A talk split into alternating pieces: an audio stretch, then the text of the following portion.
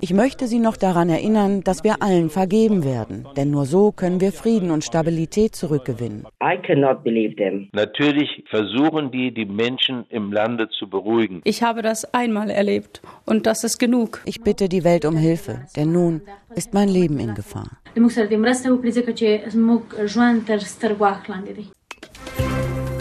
News Junkies. Was du heute wissen musst. Ein Info-Radio-Podcast. Die Taliban haben die Macht in Afghanistan übernommen und schon bei dem Namen Taliban werden böse Erinnerungen geweckt. Ja, nämlich an die Schreckensherrschaft der Zeit vor 2001. Geköpfte Kritiker, Mädchen, hm. die eigentlich gar nichts durften. Das war damals. Jetzt soll alles ganz anders sein. Die Taliban geben sich mild und geläutert. Die netten neuen Taliban? Bei den Menschen ist die Angst vor den Taliban auf jeden Fall weiterhin groß. Aber wird dieses Mal alles wie bei der letzten Herrschaft der Taliban? Und woher bekommen die Taliban eigentlich ihr Geld? Dem gehen wir heute nach, die News Junkies. Aurelie Winker und Martin Spiller. Die erste offizielle Pressekonferenz nach der Machtübernahme, die gab es am Dienstagabend zu bestaunen. Da sah man dann eine Gruppe freundlich dreinschauender Bartträger, die betonten, ihr braucht gar keine Angst zu haben.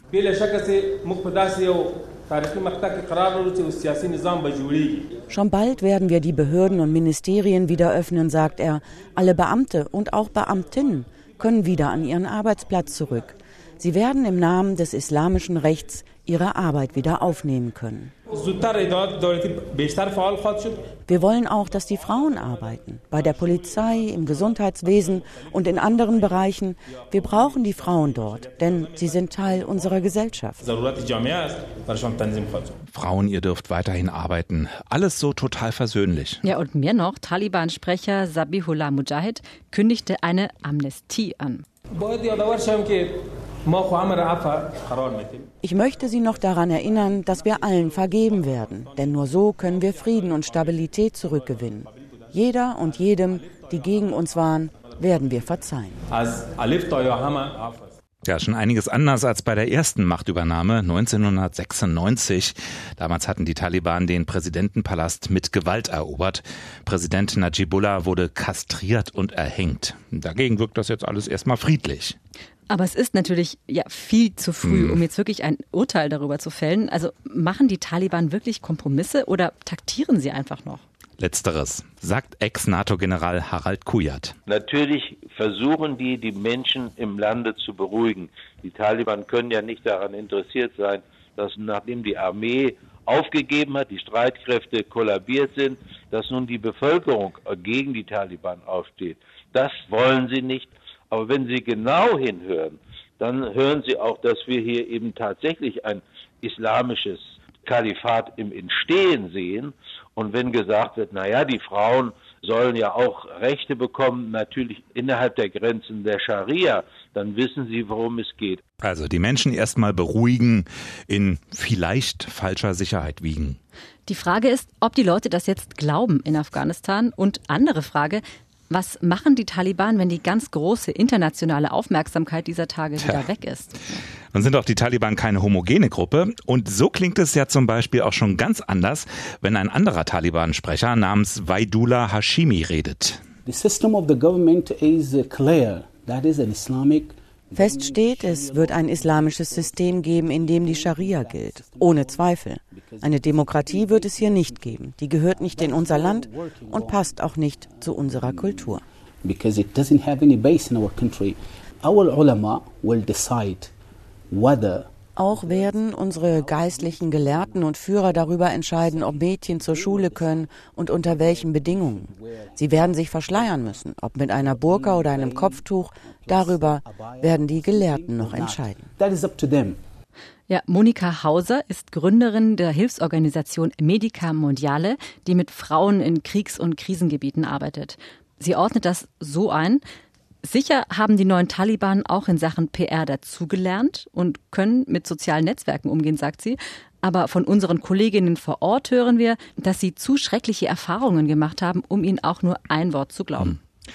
Sora lebt in Deutschland. Sie ist vor mehr als 25 Jahren als Kind aus Afghanistan geflohen und unterstützt mit einem Verein dort Frauen ein eigenständiges Leben zu führen. Eine der Frauen ist jetzt nicht mehr erreichbar, erzählt Sora. Die haben kurz vor Abenddämmerung sind die mit 50 Mann, haben das Haus von Familien bestürmt und haben sie geschlagen oder beziehungsweise erschossen, wenn einer irgendwie Widerstand geleistet hat. Oder haben auch mit denen teilweise die Nacht verbracht, haben sich dort Essen und sonst was alles geholt und haben auch viele Frauen vergewaltigt. Ich kann ganz genau nachvollziehen, was diese Frauen und Mädchen und äh, Menschen dort vor Ort jetzt fühlen, weil sie das schon mal erlebt haben. Ich habe das einmal erlebt und das ist genug. Und äh, ein zweites Mal würde ich es nicht überleben. Ja, das ist wirklich ein ganz berührender mhm. Ton. Marsia Baba Kachali ist Richterin in Afghanistan und sie ist geflohen, nachdem die Taliban zweimal versucht hätten, sie umzubringen. You know, they have words that they are very uh, nice because there is a new start.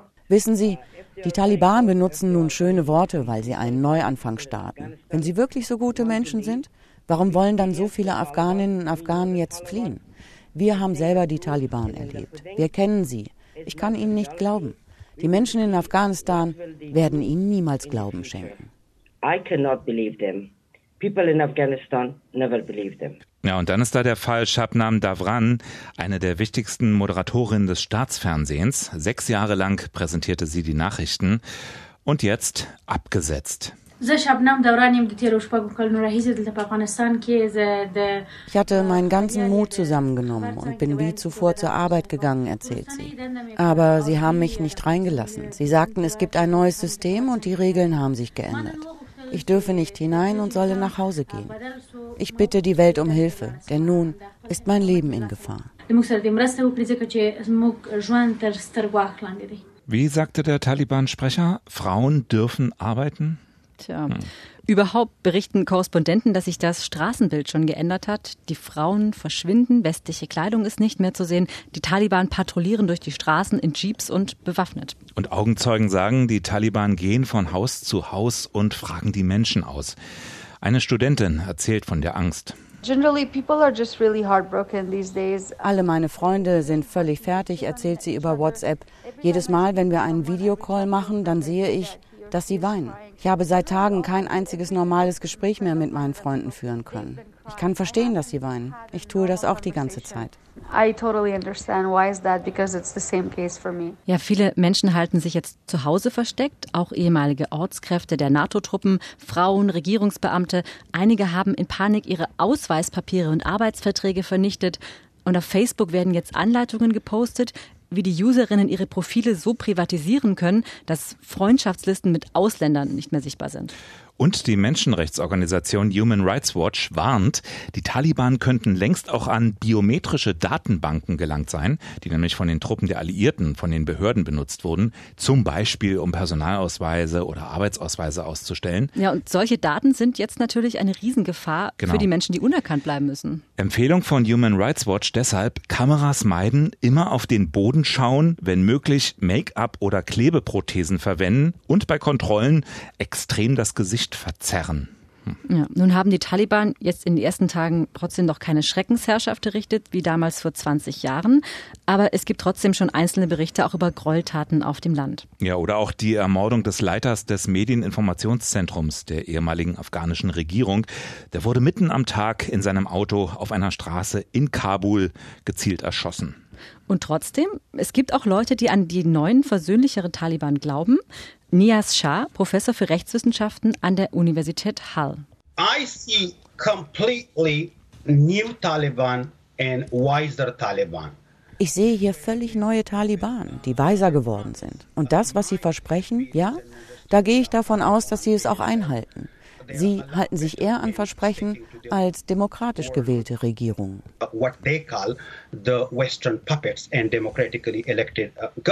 Die Taliban im Wandel, mit der Einschätzung steht er allerdings relativ alleine da. Gewandelt hat sich aber die Gesellschaft in Afghanistan und das ist auch das, worauf Monika Hauser von Medica Mondiale hofft. Eine junge Generation, die den Umgang mit sozialen Medien gewohnt ist, die an der Uni war und ja, dort hoffentlich auch bleiben kann. Wie geht's jetzt weiter in Afghanistan? Die Taliban haben ja angekündigt, sie wollen eine neue Regierung bilden und auch andere politische Kräfte an der Macht beteiligen. SPD-Fraktionschef Rolf Mützenich hat im Inforadio dazu gesagt, weil natürlich auch die Taliban wissen, sie können nicht komplett das ganze Land beherrschen. Wir hören von ersten Demonstrationen aus verschiedenen Städten. Und was wir zurzeit tun müssen, ist, dass es keinen erneuten Bürgerkrieg in Afghanistan gibt. Es gibt ja auch heftige Gegner der Taliban-Herrschaft. Ja, Frage jetzt also, wer sind die anderen Player im Land, die jetzt politisch eine Rolle spielen könnten? Ja, ein Hinweis ist vielleicht das Treffen am Mittwoch. Da haben ja die Taliban verhandelt. Und zwar mit dem ehemaligen Präsidenten Hamid Karzai mhm. und mit Abdullah Abdullah. Der war Teil der Regierung von Präsident Rani, der geflohen ist. Und Abdullah ist seit einiger Zeit der Leiter des Obersten Rates für nationale Versöhnung und damit schon vor der aktuellen Krise zuständig für die Friedensgespräche mit der Taliban. Ja, und die beiden, Karzai, Abdullah und auch noch der einflussreiche Warlord Hekmatyar, die bilden einen Koordinationsrat zur friedlichen Machtübergabe an die Taliban. Ja, jetzt ist es aber so, wer auch immer politische Verantwortung für das Land tragen wird, der wird auf jeden Fall auch vor großen Problemen stehen. Denn um ein Land zu regieren, reicht es ja nicht, sich in den Präsidentenpalast zu setzen und Fotos mit einer Waffe zu machen. Man braucht zum Beispiel ganz praktisch Geld. Ja, und Devisen gibt's wohl nicht viele. Und viele Geldreserven liegen außerdem in den USA. Und die haben nach Medienberichten alle afghanischen Währungsreserven auf amerikanischen Bankkonten eingefroren. Die Taliban, die sollen nicht an dieses Geld herankommen. Und auch der Internationale Währungsfonds, der hat am Donnerstag seine Zahlungen an Afghanistan eingestellt. Ein 370 Millionen Dollar schweres Kreditprogramm wurde ausgesetzt. Das Thema Geld ist in dem Zusammenhang kompliziert, denn Afghanistan besteht jetzt ja nicht plötzlich nur noch aus den Taliban. Afghanistan ist eines der ärmsten Länder der Welt. Schon vor dem Abzug der internationalen Truppen stand ja Afghanistan sehr schlecht da.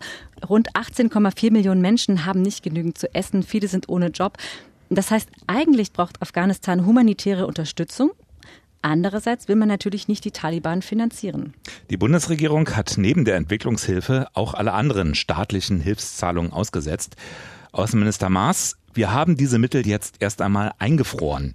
Entwicklungshilfe, aber auch unsere Stabilisierungsmaßnahmen. Sein Parteifreund, der SPD-Fraktionschef Rolf Mützenich, betont aber im Inforadio. Da ging es aber nicht, wie ich gesagt habe, und auf diesem Unterschied bestehe ich schon um die humanitäre Hilfe, die unmittelbar in besonderen Lagen, auch für die Nachbarländer, wohin ja offensichtlich zurzeit einige auch wieder und viele sogar auch fliehen, Pakistan, Iran. Das umfasst die humanitäre Hilfe oft über die Vereinten Nationen, aber auch über private Organisationen. Und die hat der Außenminister nicht in Frage gestellt, sondern langfristige Aufbauprojekte und andere Hilfen. Also humanitäre Hilfe ja, aber nicht für die Taliban. Das wird sicher nicht einfach hm. und Hilfsorganisationen kritisieren deshalb jetzt auch schon die Entscheidung der Bundesregierung. Eine wichtige Geldquelle für die Taliban sind ganz einfach kriminelle Geschäfte. Vor allem der Anbau von Schlafmohn, aus dem Opium und Heroin gewonnen wird. Hunderttausende Arbeitsplätze hängen daran. Die Taliban sagen jetzt, sie wollen den Anbau auf Null reduzieren. Nur das werden sie sich kaum leisten können. Deshalb glaubt auch die Drogenbeauftragte der Bundesregierung nicht daran und warnt vor einer starken Ausweitung des Angebots von Heroin und Crystal Meth in Europa. Ja, die Taliban haben in der Vergangenheit außerdem Geld aus Erpressung und Lösegeldforderungen bezogen und die Taliban sind große Freunde der Steuer. Charles Kupchan von der US-Denkfabrik Council on Foreign Relations sagt, die Taliban seien wahre Meister darin, in den von ihnen kontrollierten Gebieten so gut wie alles zu besteuern. Ja, aber erstens kann man Menschen, die gar nichts haben, auch nichts wegnehmen. Ja. Und die Taliban wollen ja auch den Rückhalt in der Bevölkerung. Es ist also für sie wichtig, sich nicht international zu isolieren, sondern sich gut darzustellen, eben als internationale Taliban. Und bis jetzt klappt das ja auch gar nicht so schlecht. Aus Russland hat man Anfang der Woche das hier berichtet. Ein erstes Treffen des russischen Botschafters in Kabul mit hochrangigen Vertretern der Taliban hat bereits stattgefunden. Positiv und konstruktiv sei es gewesen. Die Taliban machten einen guten Eindruck und hätten vor allem die Sicherheitslage im Griff. Auch Außenminister Sergei Lavrov lobte die positiven Signale, die von den Taliban ausgingen. Ja, das sagt unsere Russland-Korrespondentin Marta Wilczynski. Russland steht seit Jahren im direkten Austausch mit den Taliban. Denn Moskau möchte Stabilität in der Region und möchte nicht, dass etwa der islamische Staat in dem Land wieder stark wird. Mhm. Außerdem will Russland sich auch natürlich als regionale Macht profilieren.